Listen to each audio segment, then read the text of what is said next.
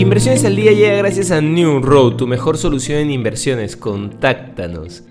Hoy, en el plano local, el directorio del Banco Central de Reserva acordó elevar la tasa de interés de referencia en 50 puntos básicos, de 5 a 5.5%, continuando con la normalización de la política monetaria. La trayectoria decreciente de la inflación se iniciaría en julio del presente año debido al inicio de la reversión del efecto de diversos factores sobre la tasa de inflación, sus expectativas, ya que la actividad económica se ubicará aún por debajo de su nivel potencial. Por su parte, el tipo de cambio se mantiene en el nivel de los 3,75 soles. En los mercados internacionales en la apertura los principales índices de Wall Street caían con fuerza debido al dato de inflación en Estados Unidos por encima de lo previsto. El promedio industrial Dow Jones caía un 1,78%, el S&P 500 bajaba un 1,86%, mientras que el Nasdaq Composite cedía un 2,15%.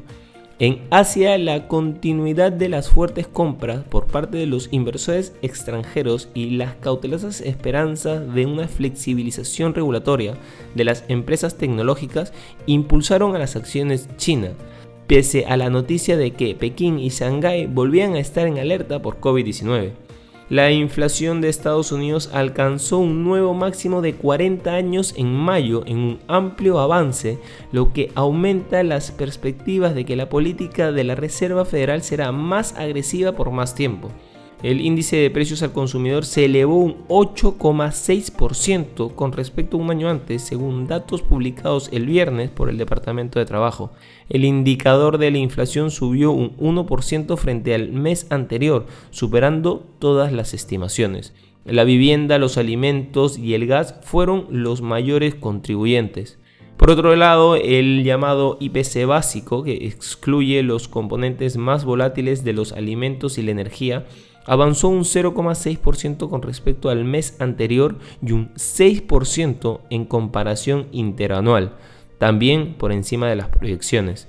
Las cifras refuerzan el hecho de que la inflación todavía está muy alta según muchos indicadores y que la Fed tendrá que mantener esa postura agresiva hasta su reunión de septiembre.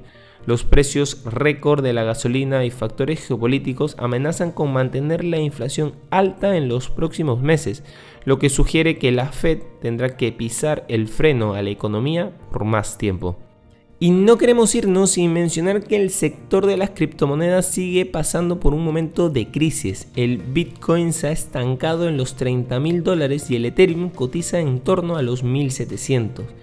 Y mientras crece la desconfianza de algunos inversores hasta esta industria, aumentan los detractores. Las criptoinversiones valdrán un gran cero al final, dice Monish Pabrai, que asegura que lo peor está por venir en esta industria a pesar de la reciente corrección.